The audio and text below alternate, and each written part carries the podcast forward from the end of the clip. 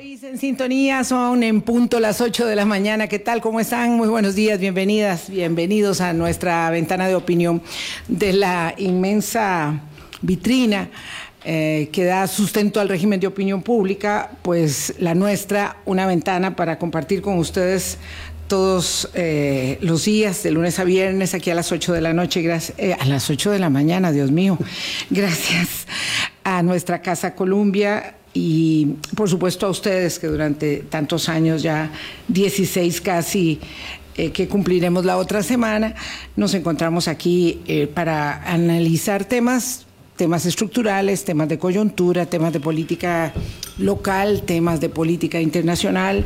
Y esta semana, como es habitual, lo haremos en, en ambos espacios, en lo, en lo local y en lo internacional hoy es eh, la conmemoración, o estos días se realiza la conmemoración del nuevo año Ah, asiático. Quisiera decirle asiático porque en realidad normalmente decimos que es el año chino, Boris, pero resulta que este es el año nuevo para, una, eh, eh, para un continente inmenso, enorme, que es el continente asiático, y lo celebran con eh, muchísimo énfasis. La movilización no se produce en ninguna otra parte, en ningún otro momento del año para cientos de miles de millones de personas que celebran con los suyos este año nuevo que tiene muy buen augurio y con ello me permito saludar a mi colega Boris Ramírez que está celebrando con mayor énfasis porque es su año, su año de nacimiento, el año del conejo.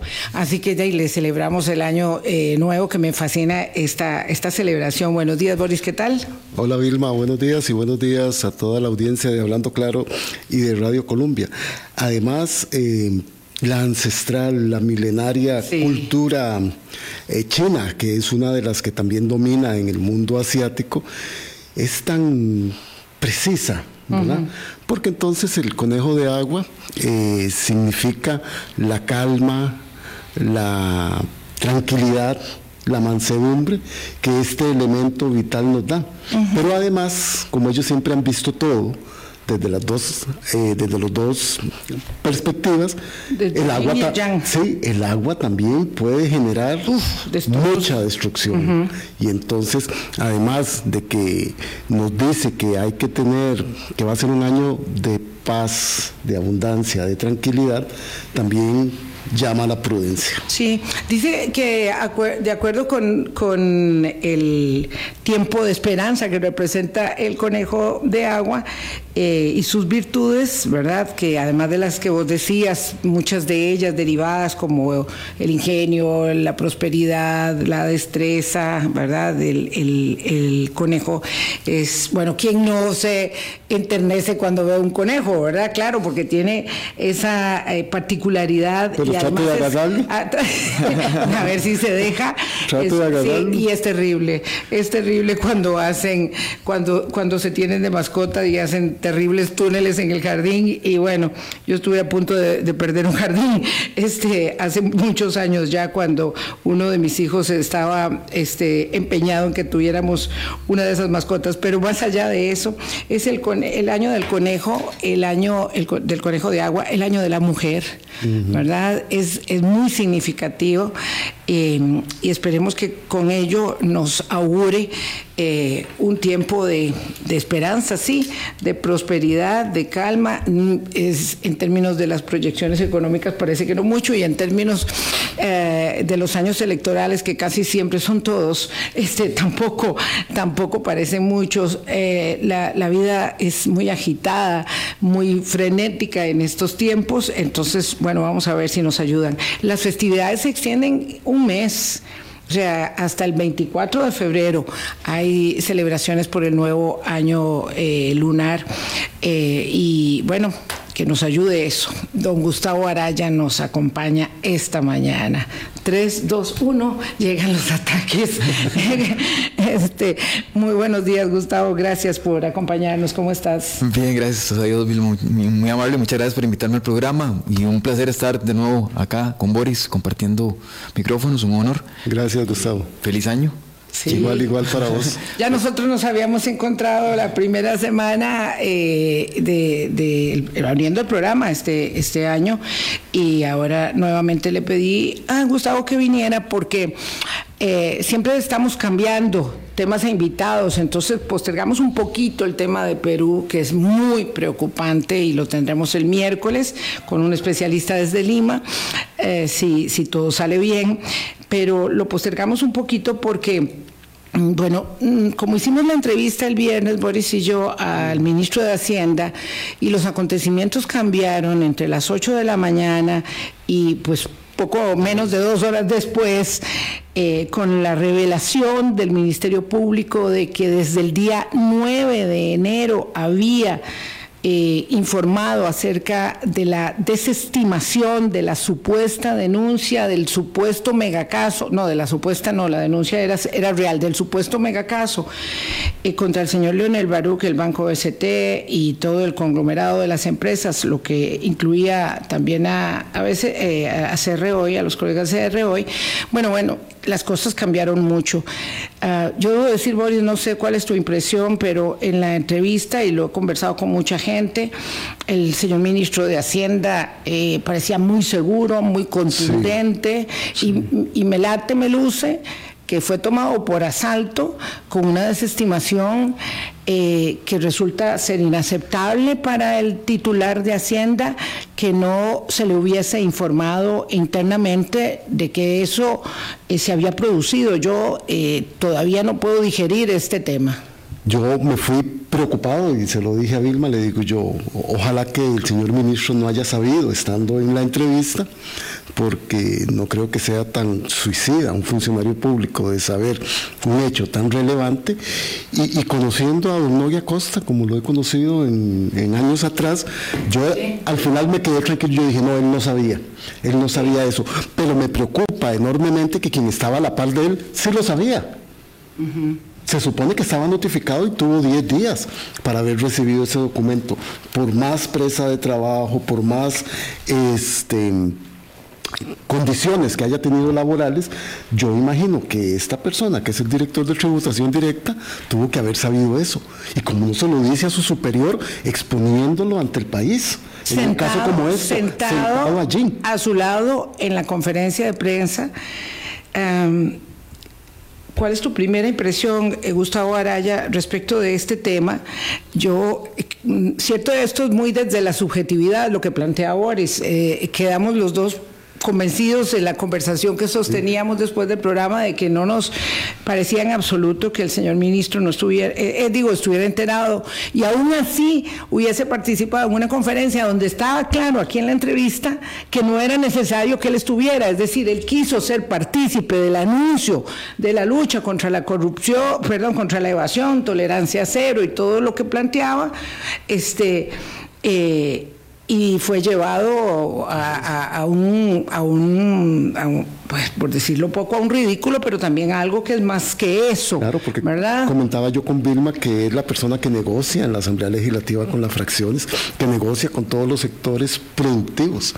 Y más adelante, conociendo la apreciación de Gustavo, podríamos ver que él, quizás si, hubiese, si le hubieran dicho eso, hubiese podido haber hecho la conferencia desde otra perspectiva comunicativa. Totalmente. Absolutamente. Se hubiera cambiado todas las reglas. Todo el panorama. Absolutamente todo el panorama. Lo, primero que, vamos a ver, y esto ya por una condición propia, mm, Vilma lo sabe de primera mano, de lo que estoy ahorita eh, en investigación sobre el tema de la credibilidad. La credibilidad se basa fundamentalmente en elementos de constatación de veracidad.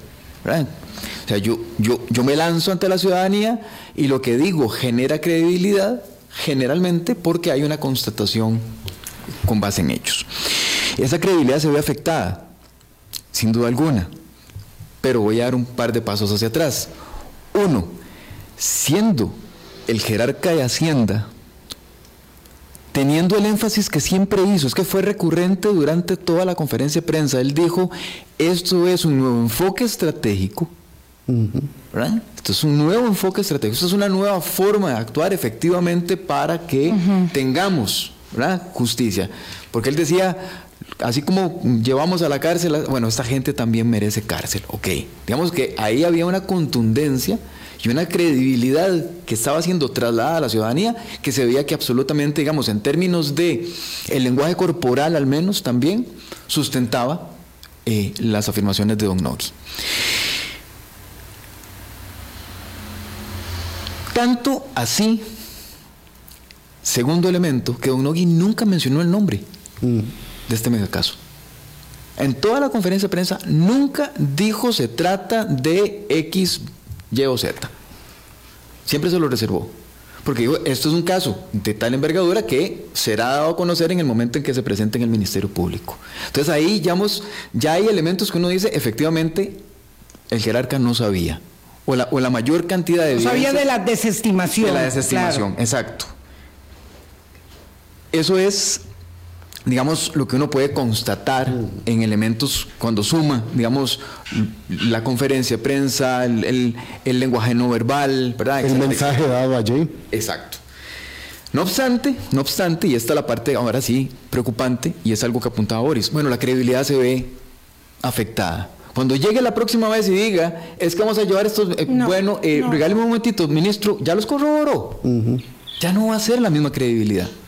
Es más, probablemente desde el punto de vista político es, no, no, mira, ni te creo, porque la última vez fallaste y no fue que falló con eh, la carretita eh, que estaba en, en Vueltejorco. No, no, no, no. Falló con un megacaso. Es que era el, un, el megacaso. Era la tapa de la olla que se estaba cocinando en términos de esa política pública o este nuevo enfoque de política pública. En esta conferencia, debo añadir, el ministro, eh, bueno, en la, en la entrevista dejó claro que a partir de los tres casos que se anunciaban ese día y los tres que se presentarán antes eh, de un mes. Tiene que devolverlos todos. Seis eran los casos en total, de los cuales le admitió en la entrevista que cinco eran producto de la investigación del cuerpo de fiscales tributarios del Ministerio de Hacienda y uno era el de la denuncia anónima. Y es que aunque el ministro en la conferencia de prensa no dio el nombre, sí trascendió en esa misma conferencia que era un sujeto físico de un banco privado. Entonces, bueno, ya hay dos más dos. Pero además. y además él da el número de expediente, que el ministro reconoce acá que no debía haberlo dado. Claro, resulta que sabía cuál era el número de expediente, pero no lo que había pasado respecto del expediente, ¿verdad? Qué tirada. Este, y eh, se van sumando los gazapos, ¿verdad? Porque también el Ministerio Público ah, comete su propio su propia impericia con, la Oficina de Comunicación que el día de la conferencia de prensa confirma que el caso es contra Leonel Baruch y el BCT, pero no confirma que ya se desestimó. Entonces deja pasar unas horas donde, hay que decirlo para agregar, cuando la conferencia de prensa se produce de manera absolutamente simultánea, ya está, y ahí es donde, donde las cosas huelen mal, en Dinamarca, ya está la campaña en, las redes sociales. Ya está la campaña, ya están los troles, ya están los videos, ya están los memes del señor Barú. Un poquito ya está eh, la parafernalia que monta. Eh, que monta. y que, monta Castro, ¿verdad? El, eh, el, señor. Este, y todo está ahí articulado y parece demasiado demasiado casual. No, no, no, solamente parece, es que igual como hay elementos para afirmar de alguna manera que Don Nogui no sabía, eh, claro. hay elementos para afirmar de que esto fue una fue inducido a error. Sí, sí, que una, una, una puesta en escena. Inducido a error conscientemente. Conscientemente. ¿Por, qué? Porque hay un medio de comunicación mm. en la sala que sin haberse mencionado durante toda la conferencia de prensa de quién se trata, lanza el nombre. ¿Cómo, se enteró? ¿Cómo se enteró que era ese caso? Si era un caso de una denuncia anónima.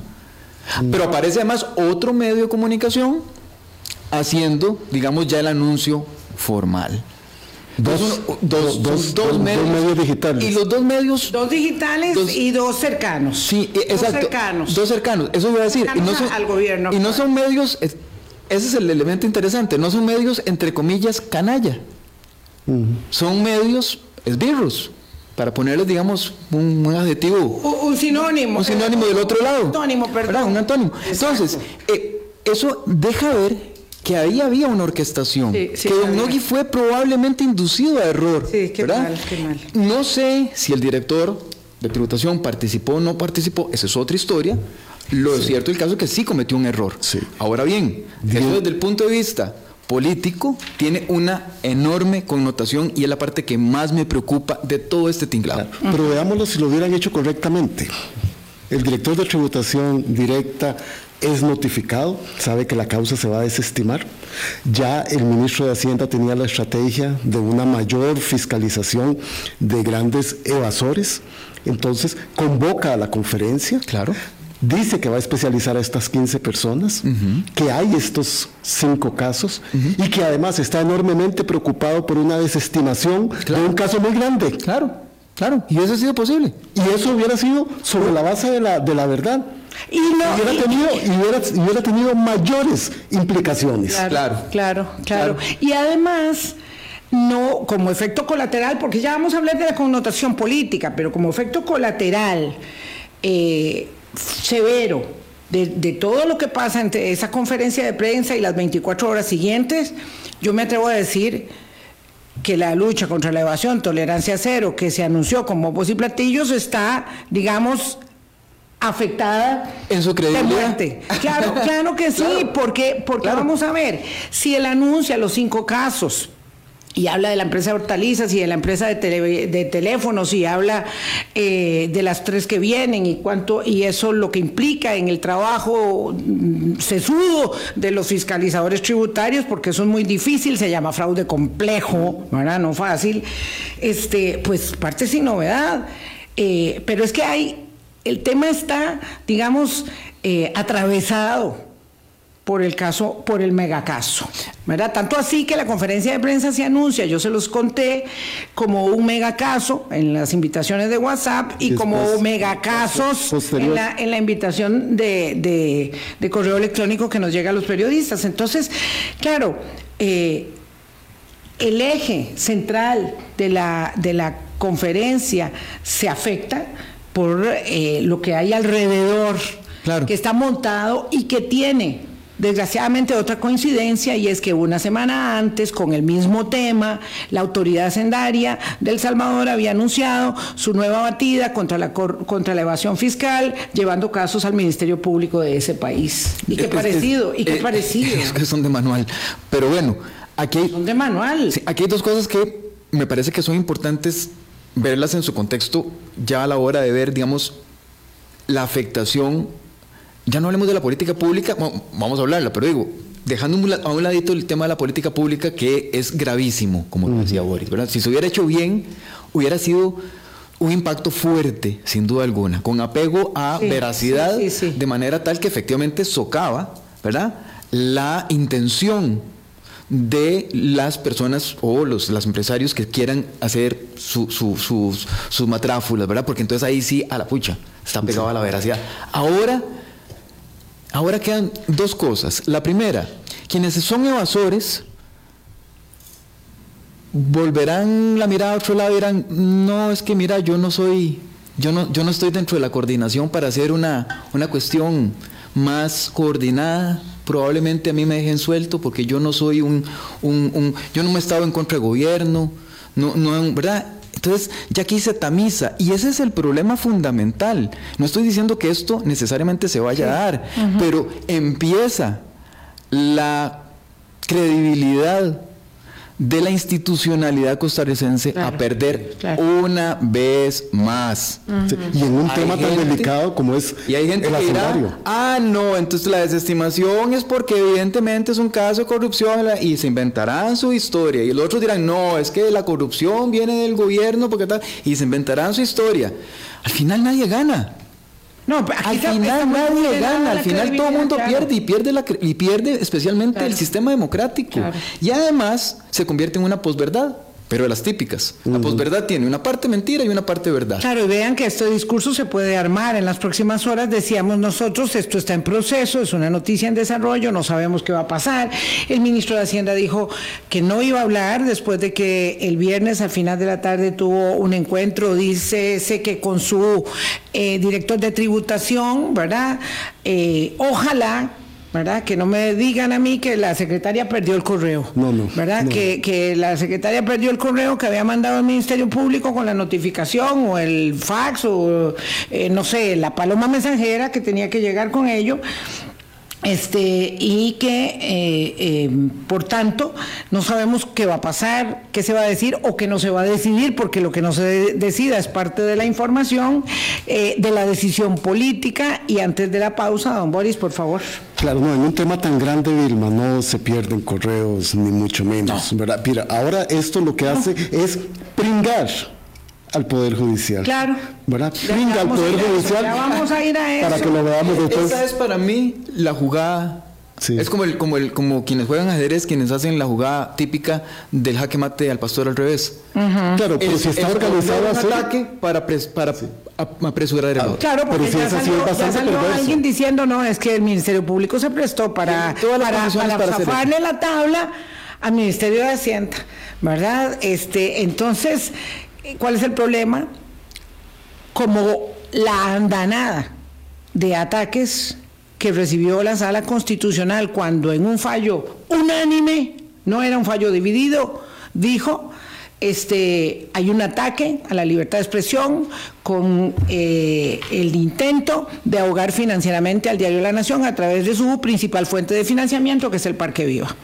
Y aquí, este... Es Parque Viva 2.0. Eh, es Parque Viva otra vez porque, bueno, es otro, y otro eh, sostenimiento que tiene eh, el medio de comunicación para su eh, ejercicio, ¿verdad? Porque los medios de comunicación hoy no son el negocio que fueron, no son el negocio y, que y, fueron. Y debilitar el Poder Judicial por si en algún momento llega algún expediente que va a tener nombres y apellidos claro, y de surgidos paso, de la campaña electoral. Ah, vamos. Que además son de manual, ¿verdad? Los sí. ataques al Poder Judicial. Vamos y hablamos de esto. 821.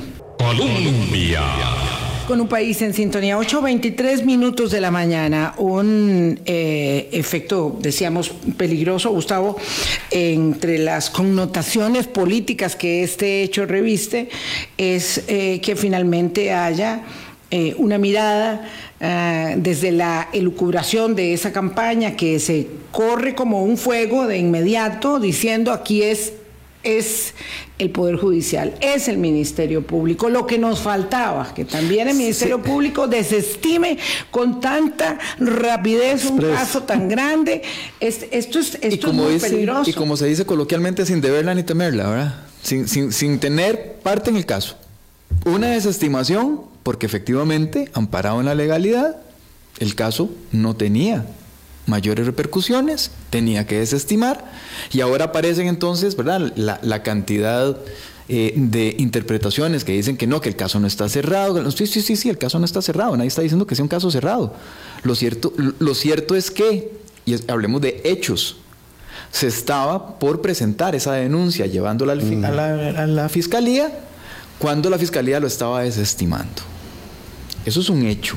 Y aquí no tiene que ver que hay contuber, no, no, no, es un hecho. Eso sucedió tal cual.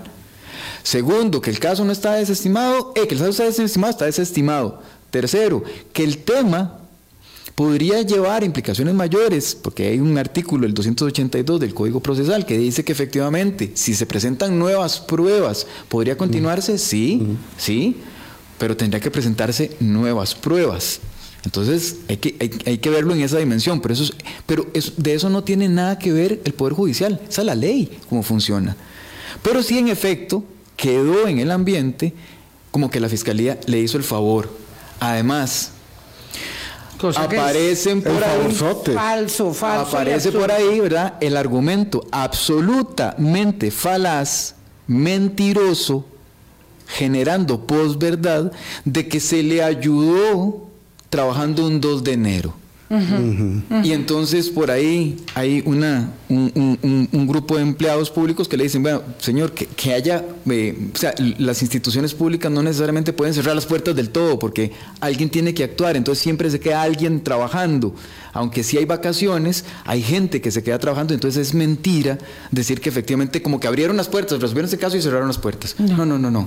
Estaba trabajando la fiscalía y podía emitir la comunicación que tenía que emitir. Eso es un hecho y se pueden ir a corroborar las entradas y salidas de los empleados durante los días de vacaciones.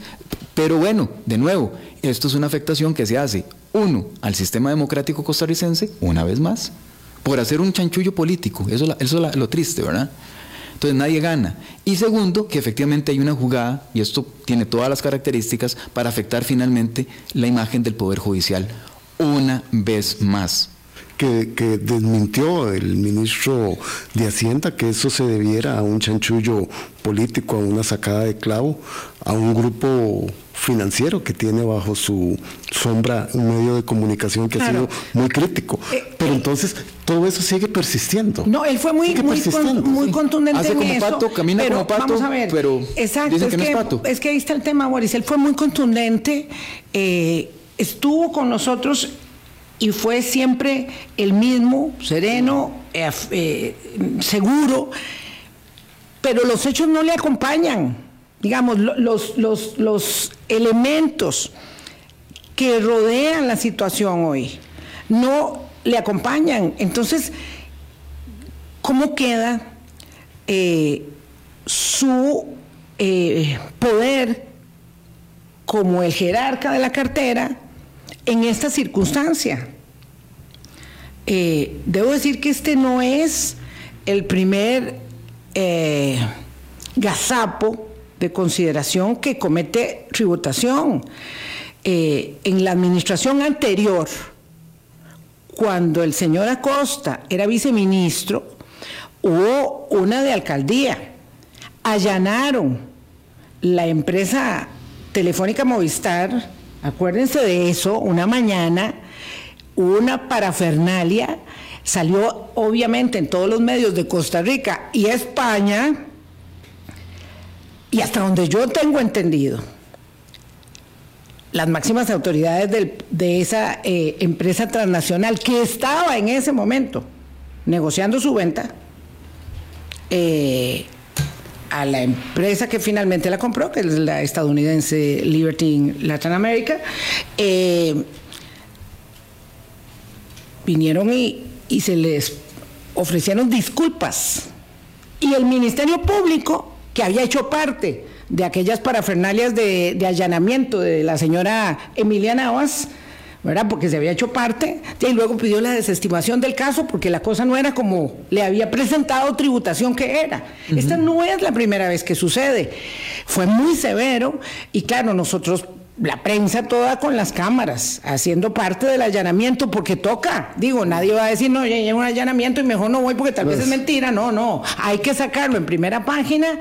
Ese ya queda sindicado como un evasor fiscal, porque luego nadie habló de desestimación. Yo tuve que averiguar ahora qué, qué había pasado con ese caso este, porque nadie volvió a saberlo, pero fue un gazapo enorme. Entonces, ¿qué pasa?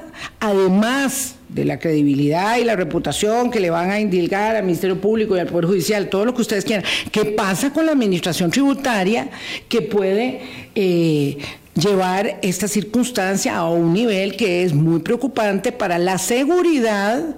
¿verdad? La confiabilidad y la solvencia de un tema tan, tan espeso como este, eh, la eh, erogación tributaria que por obligación todos debemos cumplir. Y que le pero, en buena lid, con, unas reglas de juego claras, precisas. Por eso, por eso decía que, En, este caso nadie gana, mismo porque incluso la política de gobierno, como bien dice Boris, si lo hubieran llevado de manera adecuada, hubiese ganado credibilidad en su combate contra la corrupción. Hoy el combate contra la corrupción queda teñido de interés político. Ah, qué torta. Entonces, cualquiera de los casos siguientes, esto es como tener un pecado original, digamos, en términos teológicos, ¿verdad? Cualquiera que vaya a ser las acciones que se cometan en lo sucesivo, van a tener como trasfondo de si no será este un caso también político. Claro, eso también se lo contamos al ministro de Hacienda aquí, Boris, el viernes. Le eh, contamos cómo en El Salvador, nos había dicho un colega ah, eh, anónimamente, este, a las empresas eh, se les abren procesos, pero solamente a las empresas que pautan en programas que se consideran que no son afines al gobierno o que se consideran enemigos o adversarios, cosa que, que, no tiene ningún, ningún asidero porque la prensa seria, independiente, hace su trabajo independientemente del gobierno de turno, ¿verdad? Eh, e señala lo que tiene que señalar, eh, independientemente de que paguen pauta o no, pero bueno, pero cuando se persigue, esto estoy hablando de El Salvador y se lo hicimos ver al ministro de la preocupación que teníamos y él eh, contundentemente decía, yo le puedo garantizar que en Costa Rica eso no va, no va a pasar, ¿verdad? No va a pasar. Y yo creo que eso sí está en el meollo de la cuestión, que haya una garantía de que se va a perseguir la evasión tributaria eh, para el que incumple con sus obligaciones y no para el que se pueda ver de alguna manera vinculado con el ejercicio de la prensa libre e independiente, porque entonces primero las empresas eh, no van a querer ser parte de, de, la vinculación eh, económica, comercial con las, con las empresas mediáticas, ¿verdad? Este, y eso ahoga más el ejercicio libre e independiente, eh, y luego de ahora no podemos confiar que sí, que no. Sí, y además le sigue abonando a la, al disgusto ciudadano. Claro. Le sigue, que era un punto que también nosotros enfatizábamos con el señor ministro de Hacienda, pero también la, los impactos en el sistema financiero que pudo haber tenido esta situación. Que por dicha no los tuvo. Bueno, pero los pudo haber tenido. No, lo sabemos, ¿verdad? Bueno, no vimos así como la gente sacando la planta, pero bueno, no pero pudo haber sido la intención. Pudo haber sido la intención de, provocar una corrida, ¿verdad? Esto mm. ya no es nuevo en Costa Rica. Sucedió también en 2004 con otra entidad bancaria privada y... Pues, y se actuó rápidamente. Y se actuó rápidamente. Para la calma financiera. Claro. En este caso, por suerte, había elementos para detenerlo también rápidamente. Pero no me cabe la menor duda de que esto estaba, digamos, de nuevo, es como una jugada de ajedrez en donde se afecta a un lado para finalmente tener la jugada deseada. Gustavo, yo quisiera volver ahora que vos estabas apuntando a la posverdad, que es un fenómeno que todavía no hemos logrado entender en las dimensiones destructivas que puede tener. Este, muy complicado, ¿verdad? El hecho de que desde el Poder Ejecutivo sigamos polarizando una guerra entre ricos y pobres, ¿verdad? Este, porque eso lo que hace es, ah, bueno, todo el sistema defiende a los ricos. Y nosotros no podemos porque tenemos que ir a comprar al supermercado, porque tenemos que ir a donde el chino a comprar y ahí si nosotros sí pagamos impuestos, nosotros sí no podemos evadir. Y entonces, este tipo de, de estrategias y estructuraciones debilitan enormemente que ya de por sí tenemos muchos años de venir acumulando ese disgusto ciudadano. Boris, es, tan grave que eh, la fuente, vamos, la, la, la, el meollo central o el objetivo central de estas verdades no es ni siquiera crear una verdad alternativa, como se decía en algún momento. De acuerdo con un autor, Luis Espino, lo que se busca es que la verdad no importe. Entonces, por más datos que uno demuestre, claro, claro. ya la verdad no importa. Ya no importa que eso se aclare o no, ya se hizo. Exacto. Y entonces, incluso puede salir la fiscalía a decir, no, señores, esto está desestimado. Y la gente dice, no, pero ¿quién dice? ¿Pero qué es que importa? Aquí lo que hubo fue un montaje. Entonces no va a importar si uno tiene, si uno está actuando bien como ciudadano, si una empresa está actuando bien como empresa, si un medio de comunicación está actuando bien, informando correctamente, eso ya no importa. Eso es lo destructivo de la posverdad. Claro. Sí, sí, sí.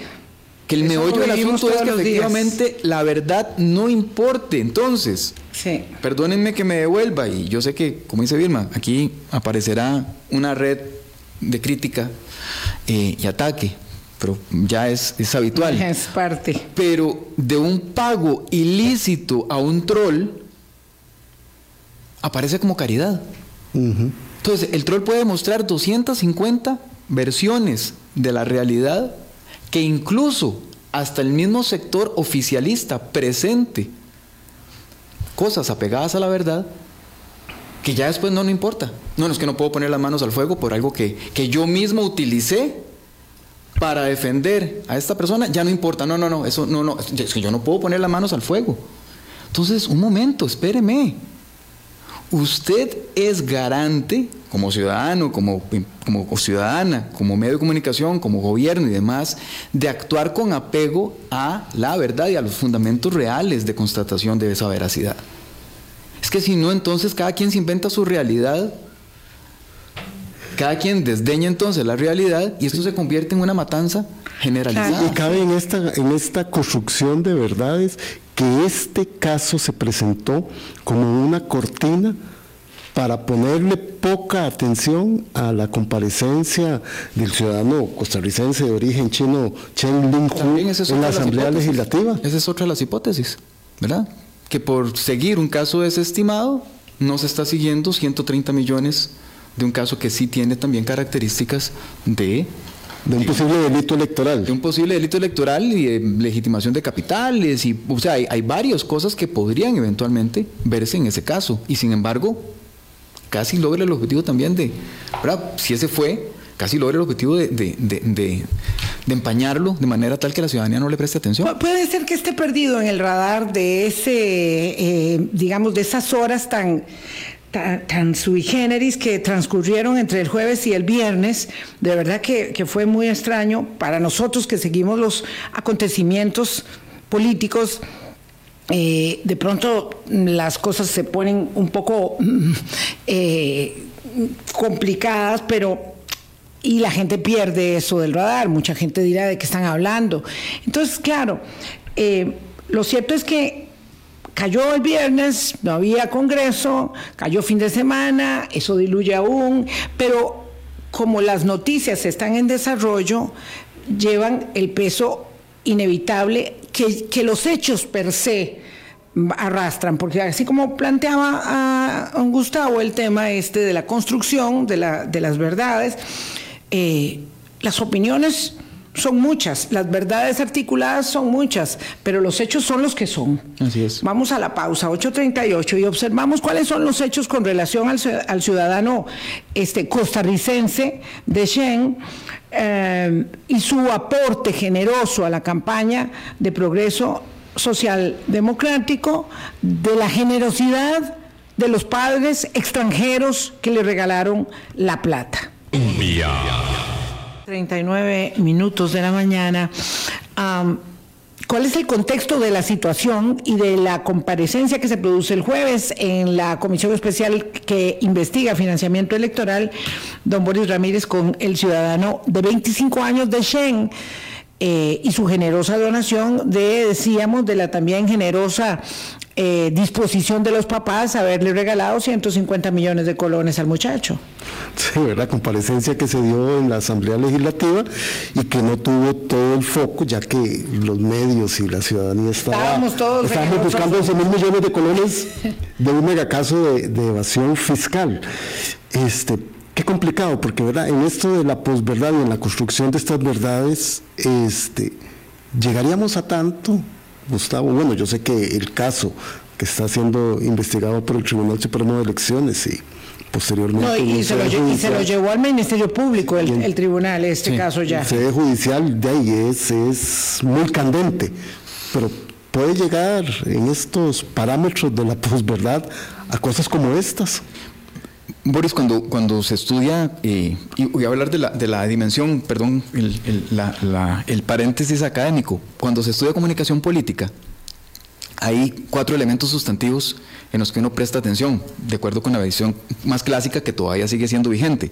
Y es que uno toma en cuenta los elementos cognitivos, todos los que tienen que ver con la cognición, los elementos de datos, información y, y apego a, la, a la realidad. Uno, dos, los elementos emotivos eh, sentimientos y demás, y además el tema de lo, que se llama lo conativo, la conducta, ¿verdad? Los, temas que tienen que ver con las acciones.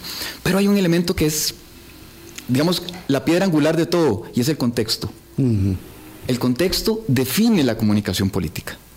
Sea, la comunicación política no se da en el vacío, tiene un contexto político. Entonces, cuando alguien dice, ¿y será que este caso tendría que ver con la declaración de la persona que estaba siendo investigada por la donación de 130 millones? Sí, sí tiene que ver.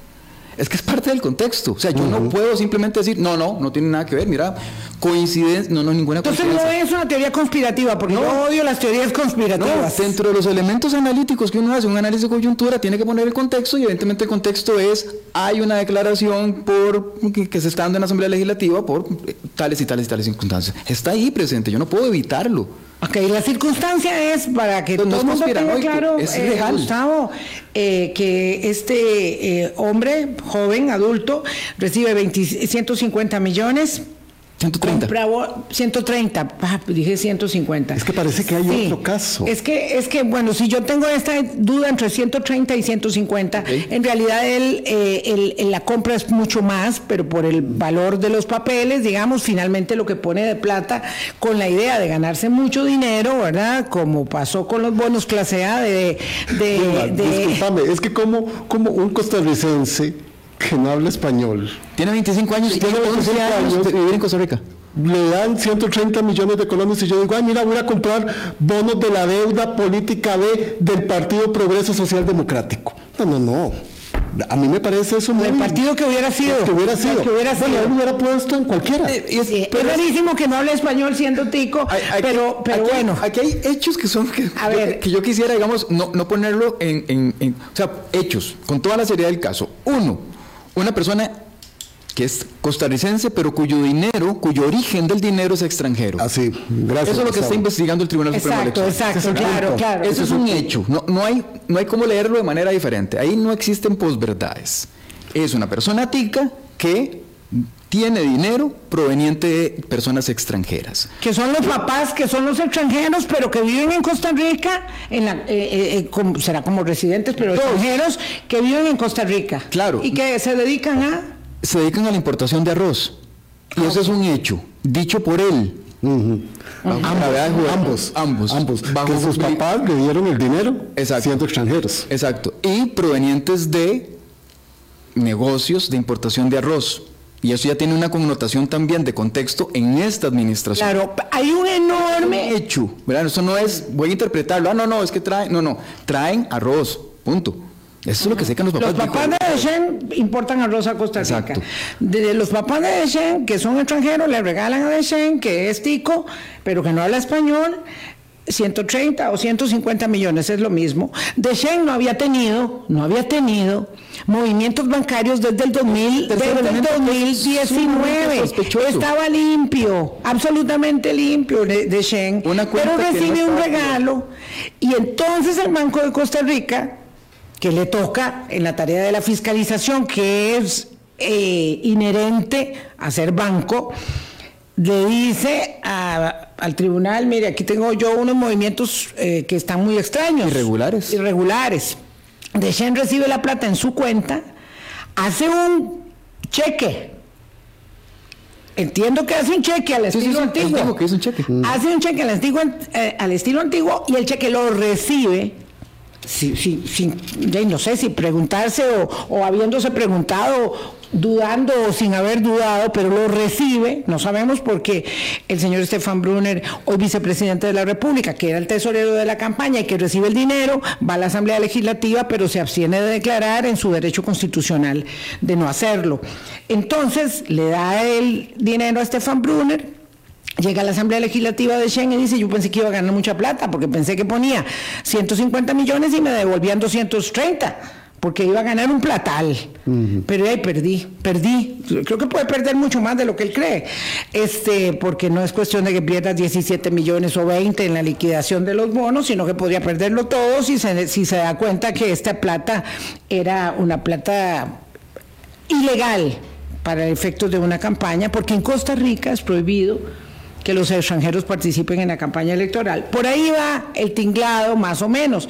Pero queda una gran contradicción en la declaración que hace ver la presidenta de la comisión, la señora Barquero. Ella, él dice que se lo regalaron los papás, la plata. Pero después dice que no, que es producto de su trabajo Porque claro, porque ya está hecho el problema de que habiendo dicho que era un regalo, pues no se puede que los extranjeros contribuyan a la campaña y que le hayan dado la plata para que él la pusiera. Y entonces él dice que en realidad fue producto del trabajo, pero eso lo dice todo en la misma comparecencia, a través de su...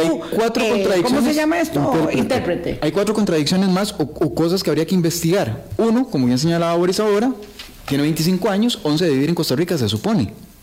Entonces, en 11 años no ha aprendido el español si es el, lugar en donde vino a hacer negocios. Lo hablará por lo menos mal, pero bueno. O sea, él vino aquí de 14 añitos. Exactamente. Dos, dice que hizo la inversión por recomendación de un amigo. ¿Cuál amigo? Cuando se le pregunta no quiso decirlo.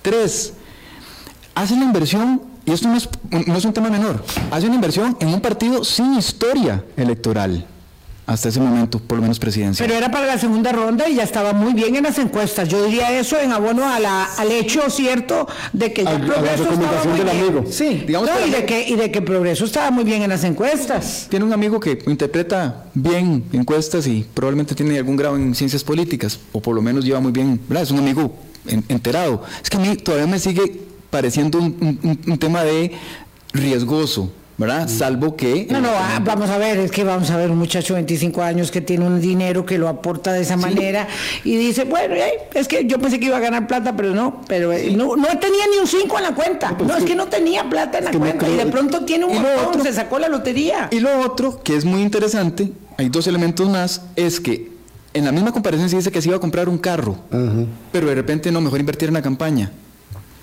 Eso el carro no lo tenían en el. Claro, Es, que, es que un muchacho de 25 años, yo no creo que esté esperando invertir en bonos B de deuda política de una campaña electoral.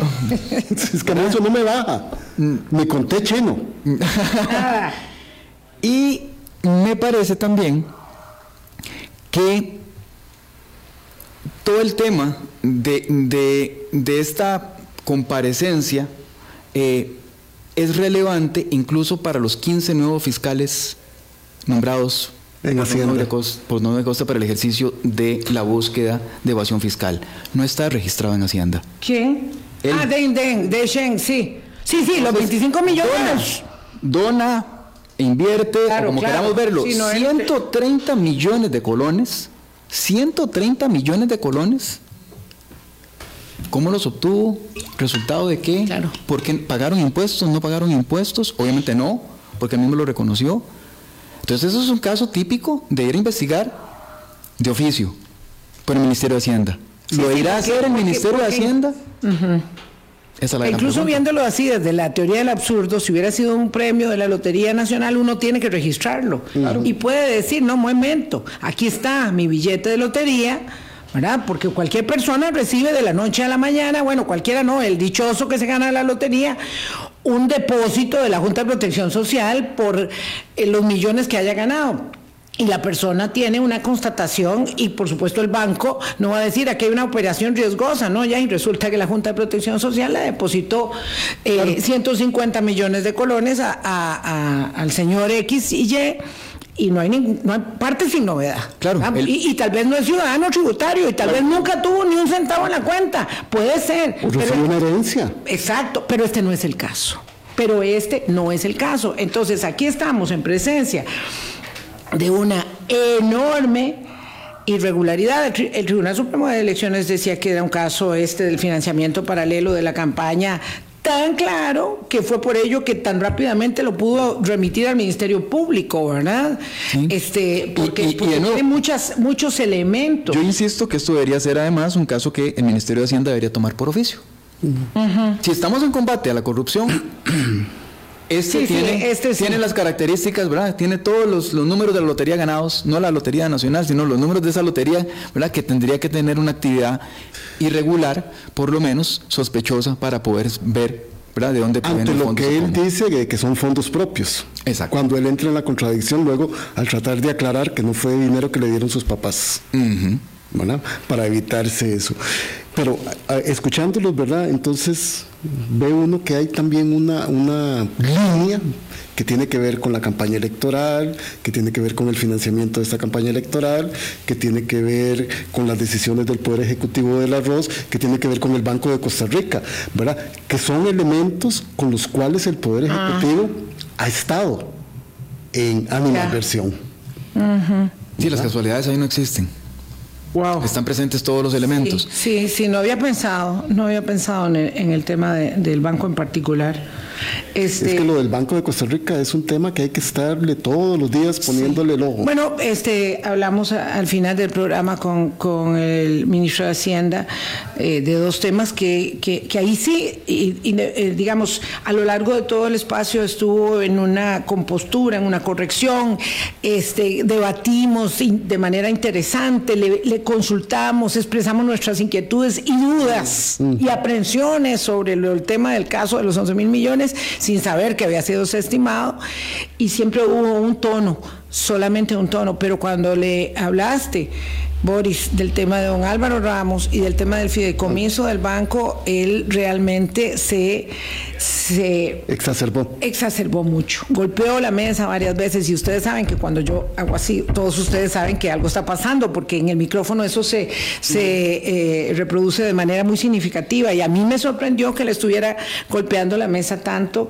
con tanta vehemencia, ¿verdad? Respecto de esos dos temas finales. Hay, un tema que me parece que es importante. Eh, para no dejarlo colgando en, todo este análisis. Sobre todo porque eh, ya Gustavo vio que nos quedan dos minutos. en este análisis que estamos haciendo sobre el tema del Ministerio de Hacienda y estos casos eh, que, en que podría derivar, eh, de nuevo, porque forman parte del contexto, es que hay un principio en administración que dice que la responsabilidad no se delega. Don Nogui podrá decir que no fue informado, pero si cinco minutos antes de la conferencia de prensa hubiese preguntado, mira, todo en orden, Aquí estamos completamente de acuerdo en que esto está sucediendo y podemos hacer este anuncio. Un minuto antes. Pero qué terrible, de verdad. Terrible. La historia hubiese sido otra. No, no, por supuesto que... ¿Qué, ¿Qué problema para él? Porque efectivamente, como la cara visible y el responsable en última instancia de una organización como el Ministerio de una institución como el Ministerio de Hacienda, no puede evadir la responsabilidad, no puede decir no sabía. Un minuto, Gustavo. En la circunstancia, digamos, habitual, anterior, digamos, de, lo que uno entendía en el ejercicio de la política, de lo político y de cómo funciona la administración, habría que pensar que caería una cabeza, no la secretaria, conste. No, no, ni el, director, ni el, director, de tributación solamente. No, no, no. Eh, me refiero a que como mínimo el director general de tributación, que es el que, el que está dirigida a la notificación de la desestimación. Así es. Eso en una circunstancia habitual, pero en esta no. En esta, ¿qué, puede pasar ahora? Yo no quiero que, saques la bolita, pero digamos, ¿qué se puede advertir? Porque Don Nogui dijo que hoy va a hablar eh, a la prensa es evidente que en el fin de semana tiene que haber pasado algo, hubo comunicación en el equipo de comunicación de la Casa de Gobierno, el presidente estaba de viaje, pero ya había regresado, entonces hay que saber que él va a tener un papel de aquí al miércoles en la conferencia de prensa. En cualquier caso anterior, en cualquier caso anterior al pasado 8 de mayo, esto hubiese significado probablemente la caída del ministro de Hacienda. El mismo Don se vio forzado a salir de viceministro cuando una empresa familiar no tributaba. Por una cosa, pero que bastante menor, tengo que decir. Por, eso, por eso, pero eso era otro gobierno. Eh, a eso voy. Entonces, en esta administración, fue muy duro. en esta administración, no voy a sacar la bola de cristal, pero digamos, está la posibilidad no solamente de que quede en el puesto, de que se quede ahí, de que permanezca invariablemente, pero además cabe la posibilidad de una nueva posverdad, en donde la realidad, de nuevo, no importe. Sí, eso es lo, eso es lo complicado. Sí. Bueno, lo dejamos aquí porque esto pues aún tiene mucho margen. Eh, hicimos un ejercicio sobre nuestra propia entrevista eh, y sobre todos estos hechos que se dieron en esas 24 horas tan confusas entre el jueves y el viernes en la mañana a propósito de la desestimación del megacaso de corrupción que daba, digamos, como estandarte el inicio de la lucha de cero tolerancia contra la evasión de la corrupción en el Ministerio de Hacienda. Pásenla muy bien, buenos días. Buenos días, un placer. Hablando claro, hablando claro.